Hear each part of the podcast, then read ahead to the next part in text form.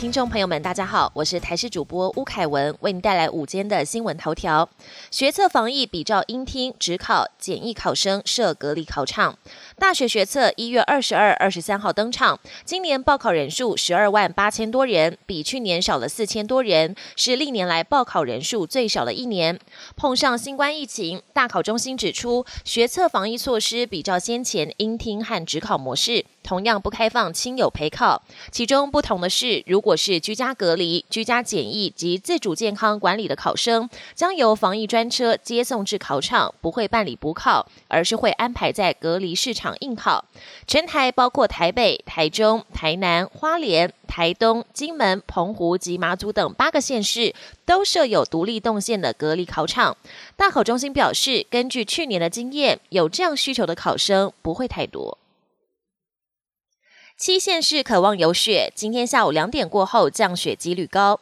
寒流今天报道，从深夜到明天清晨，与周五深夜到周六清晨是最冷的时刻。预估北台湾低温约六到七度，中南部也只有八到九度，而且会一路冷到下周二。提醒民众务必要做好保暖工作。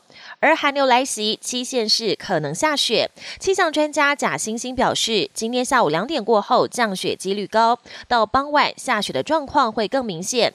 随着寒流南下，透过欧洲全球模式模拟，下雪区域以宜兰、桃园、新竹交界的山区最有机会。染同病毒株同防疫旅馆，医师表示，防疫旅馆恐成破口。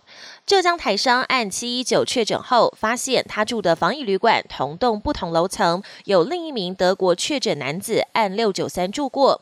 指挥中心昨天公布病毒序列比对，发现两人感染的是相同的病毒株，但指出两人有可能是来自不同的感染源。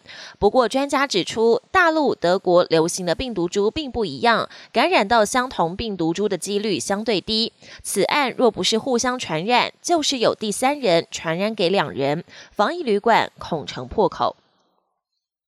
国际焦点控选举不公，川粉闯美国会大厦与警对峙。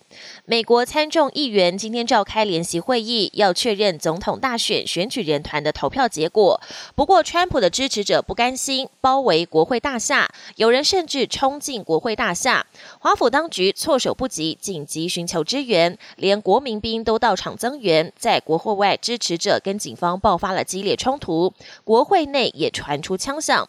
联席会议被。或暂停。主席会议的副总统彭斯已经从国会山庄撤离。美国总统川普在国会召开联席会议前，向支持者喊话，再度指控这场选举存在大规模舞弊。川普强调，他永不放弃，永不认输。川普遭脸书删片，推特冻结账户，美商业领袖建议赶快下台。社群平台脸书移除美国总统川普在华府暴动之际上传对支持者喊话的影片，推特则首次直接封锁川普账号十二小时。美国影响力最大商业组织之一的全国制造商协会已经呼吁副总统彭斯考虑将川普赶下台。推特则表示将冻结川普账户十二小时，之前也移除川普稍早的推文。推特表示，如果未来再违反相关规定，将永久封锁账号。接种疫苗进度慢，纽约州、佛州拟开法医院。欧美各国陆续开始为民众施打新冠疫苗。不过，在美国，疫苗接种的进度似乎严重落后。由于疫苗施打仓促上路，一些配套措施不够完善，使得疫苗施打作业乱象丛生。